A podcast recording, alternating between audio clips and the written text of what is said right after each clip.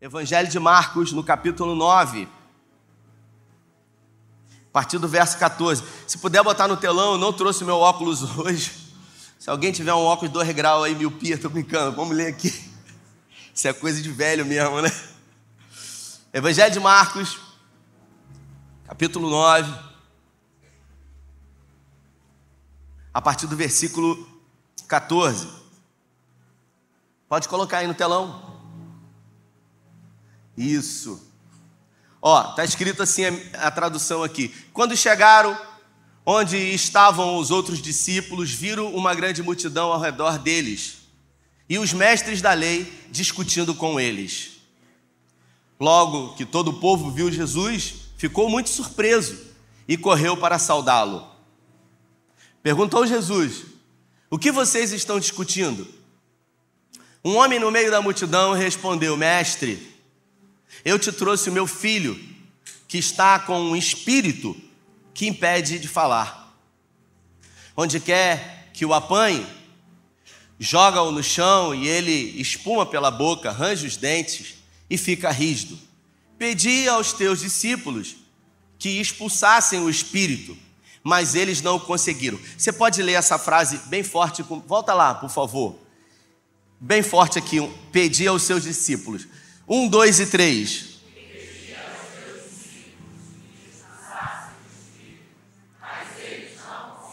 Isso. Bota o 19 aí. Respondeu Jesus: Ó geração incrédula, até quando estarei com vocês? Até quando terei que suportá-los? Tragam-me o menino. Então eles o trouxeram, e quando o espírito viu Jesus, imediatamente causou uma convulsão no menino. Este caiu no chão e começou a rolar, espumando pela boca. Jesus perguntou ao pai do menino: há quanto tempo ele está assim? Desde a sua infância, respondeu ele. Muitas vezes esse espírito tem lançado no fogo, na água, para matá-lo. Mas se podes fazer alguma coisa, tem compaixão de nós e ajuda-nos. Se podes, disse Jesus, tudo é possível que crê. Repita comigo: tudo é possível que crê. Imediatamente o pai do menino exclamou: Creio, ajuda-me a vencer minha incredulidade. Quando Jesus viu que uma multidão estava se ajuntando, repreendeu o espírito imundo, dizendo: Espírito mudo e surdo, eu ordeno que o deixe e que nunca mais entre nele. O espírito gritou, agitou violentamente e saiu, e o menino ficou como morto, ao ponto de muitos dizerem: ele morreu. Mas Jesus tomou-o pela mão e levantou, e ele ficou de pé. Feche os seus olhos, Pai, essa é a tua palavra, e nessa noite em graça pedimos que o Senhor tenha liberdade para falar nos nossos corações, porque a tua palavra ela é poderosa e que os exemplos dessa história que aconteceu há tanto tempo possa servir de exemplo para os nossos dias atuais. Que possamos receber do Senhor direcionamentos para enfrentar os desafios que temos vivido nesse tempo presente. É o que nós te pedimos, agradecidos em nome de Jesus. Amém. Sobreviventes vencedores é o tema da nossa conversa de hoje. Muitos de nós somos sobreviventes sobreviventes de abandonos, sobreviventes de dores é, que vencemos, por isso somos conhecidos como vencedores. A vida não é feita de recomeço, a vida ela é feita de recomeços, porque a todo instante eu preciso recomeçar, Aline, em alguma área da minha vida. Quantas foram as vezes que eu precisei recomeçar na minha área profissional? Por exemplo, em 2020, quando o Covid apareceu, muitos de nós tivemos que nos reinventar, recomeçar, empreender um esforço maior, procurar uma outra área. Talvez você que está aqui hoje, alguns anos atrás eu lia um livro que dizia que nos próximos 10 anos, e isso acho que já tem uns 5 anos que eu li esse livro, dizia que nos próximos 10 anos 80% das profissões vigentes iriam acabar. E a pandemia antecipou muito isso, porque muitas profissões que nós conhecíamos, e que faziam com que pessoas ah, sustentassem a sua casa já não existem mais. E a pandemia fez com que muita gente tivesse que se reinventar, que recomeçar. Então, muitas são as vezes que eu tenho que recomeçar na minha área profissional, que eu tenho que recomeçar no meu casamento, quando as crises vêm, e muitas são as vezes que eu quero desistir, e ali eu preciso empreender recomeço. Nas minhas relações familiares, nas minhas relações sociais humanas, quando por algum momento eu acabo ferindo pessoas, eu acabo decepcionando, porque a gente fala muito que a gente foi ferido, que a gente foi machucado, que pessoas fizeram conosco, mas a verdade é que nós também ferimos, nós também decepcionamos, nós também frustramos, e muitas são as vezes que eu preciso me reinventar, que eu preciso recomeçar, e como é difícil recomeçar nas nossas relações, como é difícil acreditar outra vez em alguém depois que a gente foi traído. Depois que alguém roubou a nossa confiança, depois que alguém nos decepcionou, depois que alguém fez algo que, sabe, nos colocou numa posição vulnerável. E dentro da nossa relação com Deus, será que em alguns momentos, Lucas, eu também preciso recomeçar na minha espiritualidade?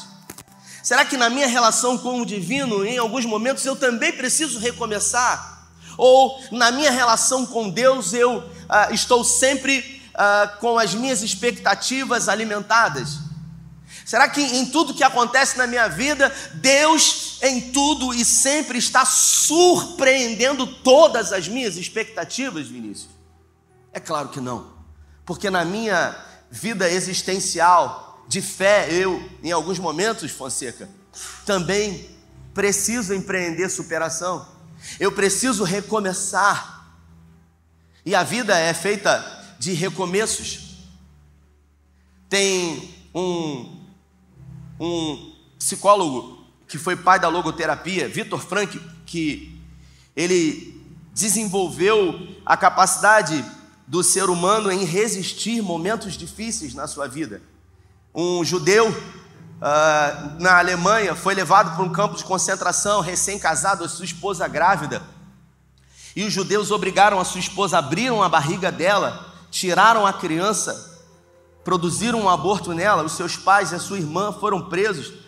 Os seus pais foram mortos por inanição. E durante três anos ele foi submetido a, a trabalhos escravos, com condições subhumanas.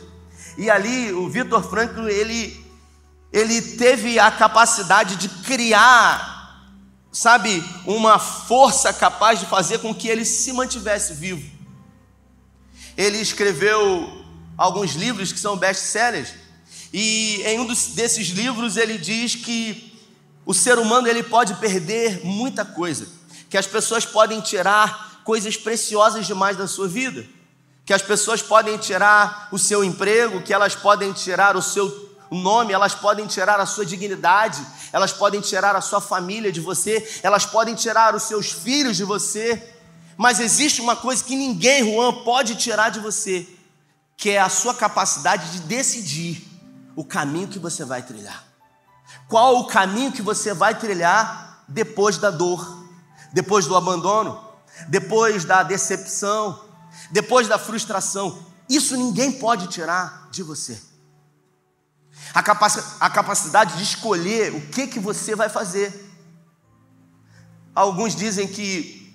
Eu me lembro que um dia eu gosto muito de pescar. É, eu não pesco muito porque todas as vezes que eu vou pescar, além de não pegar nada e ter que ficar mentindo para os outros que pesquei alguma coisa, eu passo muito mal. E as pessoas ficam, né, uh, tirando sarro comigo, porque aquela coisa, você vai pescar com todo mundo. Um dia eu fui pescar com o Giovanni Irmão, ele passou mais mal do que eu ainda. Mas ele é mais fominha do que eu, porque ele passou mal o dia inteiro, mas ele não deixava de pescar deitado no barco com a varinha assim. Eu falei, cara, tu é mais fominha que eu. E eu me lembro que um dia a gente foi pescar num botezinho, e, e esse botezinho era um bote inflável, e a gente foi na ilha, e de repente entrou uma viração de vento, e a caminho da ilha, começou a entrar muita água dentro desse barco, sabe, Marcelo? E eu acabei percebendo que, mesmo cercado de muita água do lado de fora, Vilma, o que faz o nosso barco afundar não é a água que está do lado de fora, é a água que se encontra do lado de dentro. Então, o que faz a gente sucumbir, Patrícia, não é aquilo que está acontecendo do lado de fora, e sim aquilo que acontece do lado de dentro da nossa mente. Porque as maiores guerras, Vinícius, elas não acontecem do lado de fora, elas acontecem do lado de dentro. Quando você diz para você que você decidiu não acreditar mais, porque aquilo que as pessoas dizem ao nosso respeito podem ou não, se nós permitirmos, influenciar a forma como nós vamos reagir diante daquilo que nós estamos vivendo hoje. Esse texto é um texto que fala sobre um momento muito rico que Jesus estava com os seus discípulos. E Jesus aqui já estava realizando muitos milagres em todos os lugares. Paralíticos estavam andando, cegos estavam vendo, surdos estavam ouvindo, e proezas e maravilhas estavam sendo realizadas no nome de Jesus. O texto diz que havia uma família, a mãe, nesse caso, não é apresentada, se apresenta um pai com um menino. E esse pai, ele se coloca, se coloca numa posição de muito cuidado desse menino. E eu queria que você entrasse nessa história comigo, porque o texto nos dá a entender que esse menino, ele foi cuidado pelo pai, ele foi talvez gerado com expectativa, e quando ele nasceu, logo nos primeiros dias ou nos primeiros meses, foi identificado um problema nesse menino. E esse problema não era de ordem natural, era um problema de ordem espiritual, e o pai dele sabia disso. Porque o próprio pai disse para Jesus que aquele menino sofria de um problema espiritual, uma ação maligna, um demônio que possuía aquele menino e que todas as vezes, quando o demônio entrava no menino, ele sofria uma espécie, Marlon, de ataque epilético. E quando próximo do fogo, o demônio pegava o menino e ele começava a se revolver, espumar a boca e se lançar no fogo. E se tivesse perto da água, se lançava na água. E o pai daquele menino, eu acredito que levou aquela criança em todos os lugares, Aline tentando resolver o problema. Porque quem é pai e mãe quer o melhor para o filho e é capaz de pedir para que a enfermidade e dor que o filho está vivendo seja colocada em si. Sim ou não, gente? E não foi diferente com esse pai, que procurou ajuda em todos os lugares, que bateu em tudo quanto é tipo de porta, mas não teve resposta. Talvez tenha ido na sinagoga, talvez tenha ido em alguém que pudesse orar, talvez tenha ido num médico, enfim, foi em todos os lugares, mas ninguém pôde fazer nada. Até que ele ouve falar sobre Jesus. Um homem de Nazaré, uma aldeia com pouco mais de 50 pessoas, que desde que saiu de lá comissionou algumas pessoas que estavam andando com ele, e ao andarem com Jesus, essas pessoas eram testemunha de grandes coisas que eram feitas por Jesus. Ninguém na época tinha ouvido falar de alguém que pudesse ser capaz de fazer com que um paralítico andasse, mas Jesus estava fazendo. E esse pai não conhecia Jesus. Esse pai ele tinha ouvido falar sobre Jesus, e no momento em que ele ouviu falar sobre Jesus, uma grande Vinícius, expectativa foi colocada no seu coração. Porque quando a gente está vivendo um problema, como eu e a Aline vivemos, um problema renal, e alguém disse assim: Eu conheço um médico que é muito bom no Rio de Janeiro, ele é especialista. E aí a gente pega o telefone desse médico e a gente coloca muita expectativa para que essa pessoa possa resolver o nosso problema. E a gente faz de tudo. A gente viaja quilômetros, a gente não mede esforços.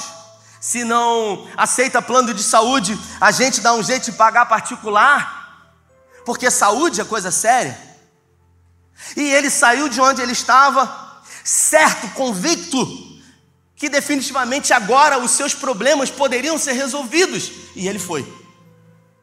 E ele foi em direção aonde as pessoas diziam que Jesus estava. E Jesus estava no monte chamado Monte da Transfiguração.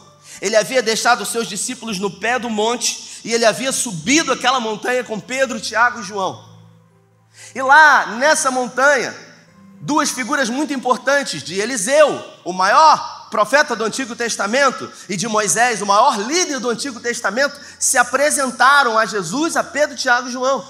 Você imagina uma atmosfera, um culto de vigília glorioso, sabe? Você imagina uma ação fenomenológica, uma espécie de grande epifania aconteceu naquele monte, ao ponto do rosto de Jesus estar totalmente transfigurado. O texto diz que quando Pedro viu Elias e viu Eliseu, Pedro ficou louco com aquilo. Você imagina um culto glorioso da presença de Deus. E Pedro então, depois de ver toda aquela ação e aquele mover do Espírito Santo, Pedro nunca tinha experimentado isso. Pensa um culto poderoso. Sabe quando você foi batizado pelo Espírito Santo? Lembra aí como foi poderoso que você falou em línguas, você foi renovado. Puxa a memória momentos em que você viveu na presença de Deus, sabe que você não consegue explicar em palavras, por mais que você tente, você jamais vai conseguir explicar a sensação que foi naquele dia, naquele momento, de um gozo, de uma alegria, de uma, de uma felicidade na sua alma. Pedro estava lá, com Tiago e João. Pedro ficou tão deslumbrado com aquilo que ele chegou para Jesus e falou: Mestre, me permita fazer três cabanas aqui: uma para Elias, uma para o Senhor e uma para Moisés, e a gente mora aqui em cima. É quando, quando você vem aqui no momento do louvor e da adoração, e você veio para cá com muitos problemas, com uma alma angustiada, com aflições, com angústias, e de repente no momento do louvor, sabe, os seus problemas se tornam tão pequenos diante de um Deus tão poderoso e grande que você serve. E você levanta as mãos e você adora, e você tem a certeza de que amanhã o Senhor dará uma solução para esse problema, mesmo você não sabendo como. E uma injeção de fé entra na sua alma, Marcelo, e você se enche de alegria. Foi o que aconteceu com Pedro. Só que Pedro, ele decidiu ter uma ideia genial, Aline. Pedro falou o seguinte: vamos fazer uma cabana aqui para gente, e a gente mora aqui. Mas ninguém mora numa igreja, ninguém mora num culto desse de uma hora e meia. Mas Pedro queria morar lá. Na verdade, quando Pedro viveu aquela experiência, o que ele viveu lá, fez com que desse capacidade para que ele tivesse força para descer aquela montanha e enfrentar os desafios lá embaixo. E é assim que acontece numa reunião como essa, em cultos em que vamos expressar para o Senhor adoração e louvor ao nome dEle, e a presença dEle se manifesta nas nossas vidas e somos cheios dEle, mas não temos a capacidade de morar nesse ambiente, porque existe uma segunda-feira amanhã que os problemas precisam ser enfrentados, mas é na manifestação, na epifania da presença de Deus que Ele capacita você e te enche de certeza de que, por pior que a situação esteja acontecendo, tudo irá empurrar você para um lugar que é o propósito de Deus. Mas às vezes a gente não quer sair daqui. Semana que vem a gente vai ter o Amós, já não tem mais vaga. E tem gente que vai assim desanimado. Aí tem gente que às vezes, poxa, será que é? Aí arruma um monte de desculpa. E aí, na sexta-feira, quando eu chego lá, Vinícius, eu olho para a cara do pessoal, tem gente que está com cara amarrada. Aí eu falo assim, segunda-feira, é, domingo vai querer morar aqui. Aí domingo fala assim, é aqui que eu me sinto muito bem. Aquela canção que diz que eu vou morar aqui, né? Tem uma canção? E aí fala assim, poxa, eu não queria sair daqui. Eu queria morar nesse lugar. Peraí, não, mas é, é lá embaixo que tudo acontece e a gente é aperfeiçoado pelo Senhor para isso. E de repente eles desceram. E quando Jesus desceu, mesmo Pedro querendo morar lá em cima, quando Jesus desceu, uma confusão no pé do monte. Pensa numa confusão, porque estavam os discípulos de Jesus, com exceção de Pedro, Tiago e João, estavam os escribas, os fariseus, aquele pessoal que toma conta da vida dos outros, sabe? Aquele pessoal que tem pouca coisa para fazer, que não tem problema, quer tomar conta do problema dos outros, porque o nosso, o problema dos outros é mole responder é mole resolver, difícil é o nosso. E aí eles estavam lá, e de repente o pai do menino, que estava sofrendo por uma possessão demoníaca, demoníaca há muito tempo, levou a criança com muita expectativa para que Jesus pudesse resolver o problema. Quando ele chegou lá, perguntou: quem é Jesus aqui? E eles eram todos iguais. Jesus não era apóstolo, não estava com anel no dedo, igual muitos apóstolos aí. Jesus não usava uma roupa diferente. Jesus não tinha um cedro na mão. Isso faz a gente pensar sobre a forma como nós vemos hoje muitos líderes religiosos, porque Jesus era igual a todo mundo, e a gente acaba percebendo que quanto mais o ser humano é santo, mais igual a todo mundo ele tem que ser. Quanto mais espiritual o ser humano é, mais normal ele tem que ser. A prova disso é que a guarda pretoriana chegou para Judas quando vendeu Jesus por 30 moedas de prata, perguntou para ele: como é que a gente vai saber quem é Jesus? Porque é tudo igual, é tudo barbudo, usa a mesma, o mesmo vestido, não tem um anel no dedo, não tem um cedro na mão, não tem uma cadeira especial que fica sentado lá. Teve um, um pastor uma vez que chegou aqui, veio visitar a igreja, aí falou assim para mim: Não sei por que eu fico falando essas coisas, cara. Muita doideira. Aí ele falou assim para mim: Rapaz, por que, que você não bota umas cadeiras aqui em cima. Aqui, ele estava onde você está. Bota umas cadeiras aqui em cima e bota a sua família. Aí na hora do louvor você estende a mão para o povo. Aí eu falei, para quê? Ele falou, para o povo ver você. Eu falei, que coisa ridícula. A ideia de que a figura do pastor ela tem que estar numa posição acima, de que ela tem, de alguma forma, um, um contato maior. Tem gente que fala assim para mim, pô, eu queria que você orasse por mim, porque você tem contato com meu irmão, eu não ganho uma rifa. Participo de um monte de ação entre amigos, lá no jantar, namorar, não arrumei nada. Mas as pessoas têm essa ideia. Essa ideia de que eu tenho. E de repente uma confusão lá embaixo, os líderes religiosos discutindo, uma brigalhada. Porque o pai do menino chegou e perguntou quem é Jesus. E eles falaram: olha, ele subiu um monte com Pedro, Tiago e João. Então, eu trouxe o meu filho aqui e ele sofre de ataques epiléticos, tem um, tem um demônio que vem na vida dele. E eu queria que vocês orassem por ele. E sabe o que aconteceu? O texto diz que os discípulos começaram a fazer uma espécie de exorcismo, botar a mão na cabeça da criança e falar: sai no nome de Jesus, sai no nome de Jesus. A gente já viu ele fazer isso, então vai sair, sai no nome de Jesus. Sabe o que aconteceu? Nada, porque não saía. E aí eu queria que você se colocasse no lugar do pai daquele menino que, quando saiu da onde saiu, colocou o que no coração? Expectativa. E que já não tinha mais há muito tempo, mas quando ouviu falar sobre alguém que poderia resolver, a expectativa surgiu. E agora ele começa a ver um a um os discípulos começando a repreender. E ainda tinha os satanás ali, os fariseus e os escribas, dizendo: o demônio é surdo, não adianta falar com ele que ele não escuta. Como é que um demônio vai sair se ele é surdo? Você vai expulsar em Libras, igual a irmã está aqui? E o texto diz que um a um começou a fazer e eles foram envergonhados, humilhados. E o pai, vendo aquela situação, que o filho estava sendo submetida, porque o pai estava preocupado com o filho, falou: Cara, quanta humilhação. Que loucura acreditar que era possível sair da onde eu saí para que Jesus. Quem é Jesus? Quem é esse Jesus? Que nem aqui está. Olha a confusão, a briga que está aqui. Pelo amor de Deus, eu vou pegar essa criança, eu vou embora. Sabe, ele se frustrou, ele se decepcionou dentro de uma relação de fé. E de repente Jesus desce, e quando Jesus desce, vem aquela confusão. E Jesus chega para os líderes religiosos e pergunta a Laerte: o que, que vocês estão discutindo aqui? O que está acontecendo aqui? E de repente o pai do menino sai e diz: É o meu filho. É o meu filho. E eu trouxe o meu filho para que os seus discípulos pudessem expulsar um demônio que existe na vida dele. E o pai do menino diz: E nada puderam fazer por ele. E Jesus pede para que o menino venha ao meio, e quando trazem a criança, a criança é possuída pelo demônio, e a criança começa a se revolver, e Jesus deixa ali o demônio manifesto.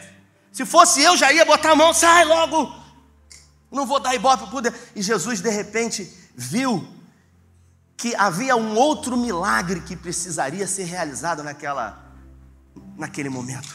Havia um milagre na vida da criança, mas também havia um milagre no coração daquele pai que precisava ser feito. E Jesus então se dirige para o pai. Jesus chama o pai de perto, olha nos olhos do pai Alexandre e pergunta: há quanto tempo sucede isso? Jesus sabia há quanto tempo ele sofria, sim ou não? Por que, que Jesus perguntou? Por que, que às vezes Jesus é especialista em fazer perguntas retóricas para nós? Para que a gente possa revelar a nossa alma, para que a gente possa ser sincero diante dele e dizer: Eu estou decepcionado. Eu coloquei expectativas e as minhas expectativas foram frustradas. E Jesus disse para ele, aí ele diz para Jesus, Dá para botar o, o, texto aí? Versículo, versículo 23. Versículo 23. Evangelho de Marcos, capítulo 9, versículo 23. Aí o pai do menino diz: Volta lá o, 20, o 22, por favor. Ele pergunta: há quanto tempo sucede isso? Aí o pai diz: Muitas vezes esse espírito tem lançado no fogo e na água para matá-lo, mas se podes fazer, observa isso aqui, se podes fazer, ou seja, eu não tenho mais certeza de nada, porque eu acho que eu nem tinha que vir aqui nesse culto hoje, eu acho que eu nem tinha que vir aqui, sabe? Mas se podes fazer alguma coisa, tem compaixão de nós e ajuda-nos. O 23. Jesus fala: se podes. Jesus fala: se podes, tudo é possível que crê. Repita comigo: tudo é possível que crê. 24.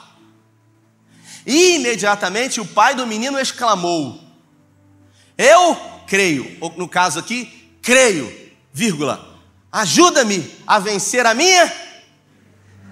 Quem é professor de português aí? Levanta a mão. Tem algum professor de português? Eu não vou chamar você aqui, não, gente, fica com medo, não.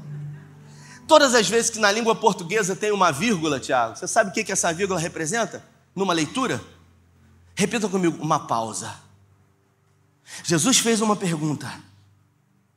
E o homem respondeu: Eu creio, de bate pronto. É como se eu perguntasse para você, Alexandre: Você crê que Jesus pode resolver os seus problemas hoje? E você diz: Eu creio. E aí de repente você para. Por um momento você fecha os olhos. Fecha os seus olhos agora. E você pensa nos problemas que você tem em vários lugares que você já foi que não trouxe solução para esse problema. E aí você fala: como que é possível? Se por tantas vezes, em tantos lugares eu já fui e não houve solução. Então você de repente para e pensa: eu creio, mas por um momento passa tanta coisa rápida na sua cabeça que você acaba chegando à conclusão de que a verdade é que você não acredita mais. A verdade é que você não crê mais que é possível.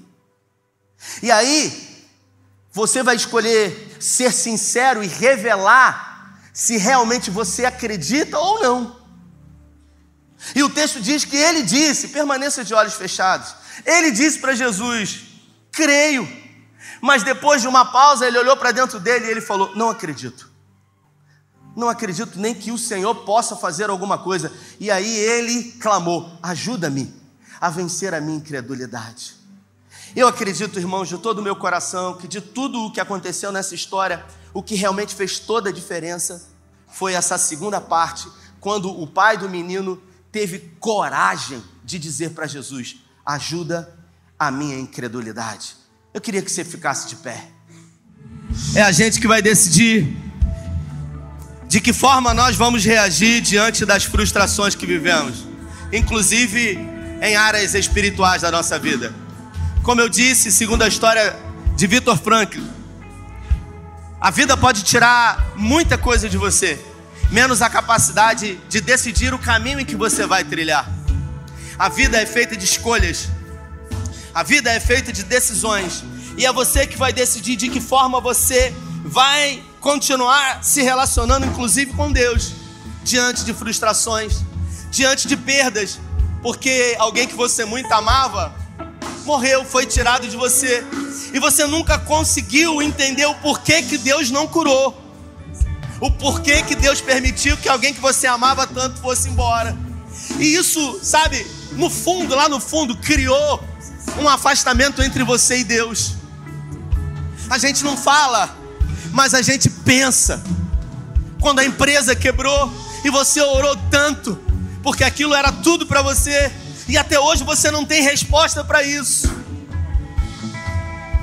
Quando o casamento acabou, só que nessa noite Deus colocou essa palavra no meu coração para que desse a oportunidade de você decidir de que forma você vai continuar caminhando, porque o mundo pode tirar tudo de você, menos a capacidade de escolher o caminho que você vai trilhar. Eu quero orar com você, mesmo no seu lugar. Por isso, se essa palavra falou com você, se o Espírito Santo de Deus falou com você, se essa palavra foi como algo certo no seu coração. E nessa noite você precisa, você necessita recomeçar em alguma área da sua vida. Eu não vou chamar ninguém à frente, a gente não tem mais tempo. Eu queria que mesmo no seu lugar você levantasse uma de suas mãos. Eu queria que você levantasse as suas duas mãos em sinal de rendição. Porque quando levantamos as nossas duas mãos, nós estamos mostrando que toda a nossa resistência foi jogada por terra. Pai, é no nome de Jesus. É no nome de Jesus que eu quero orar por mãos erguidas aos céus, que reconhecem que sozinhos não conseguem, que diante de expectativas frustradas, hoje estão vivendo não aquilo que gostariam de viver, mas nós queremos declarar que essa noite é uma noite de recomeço, é uma noite de uma de um novo tempo que virá, não de palavras, mas verdadeiramente de escolhas eu peço em nome de Jesus que o Senhor pegue na mão desse homem, que o Senhor pegue na mão dessa mulher e que o Senhor fortaleça, Pai. Que o teu poder se fortaleça em cada fraqueza no coração desse homem e dessa mulher. A tua palavra diz que o Senhor não tem prazer no sofrimento do justo. Então, muitas das coisas que nós achamos que o Senhor poderia intervir, que o Senhor poderia fazer diferente e que fez com que, de alguma forma, nos decepcionássemos, inclusive com o Senhor isso revela que nós conhecemos em parte, porque só o Senhor conhece todas as coisas. Por mais que estejamos vivendo momentos difíceis fora do nosso controle, a tua palavra garante que, mesmo diante de dias maus, tudo irá nos empurrar para um lugar que é o propósito do Senhor.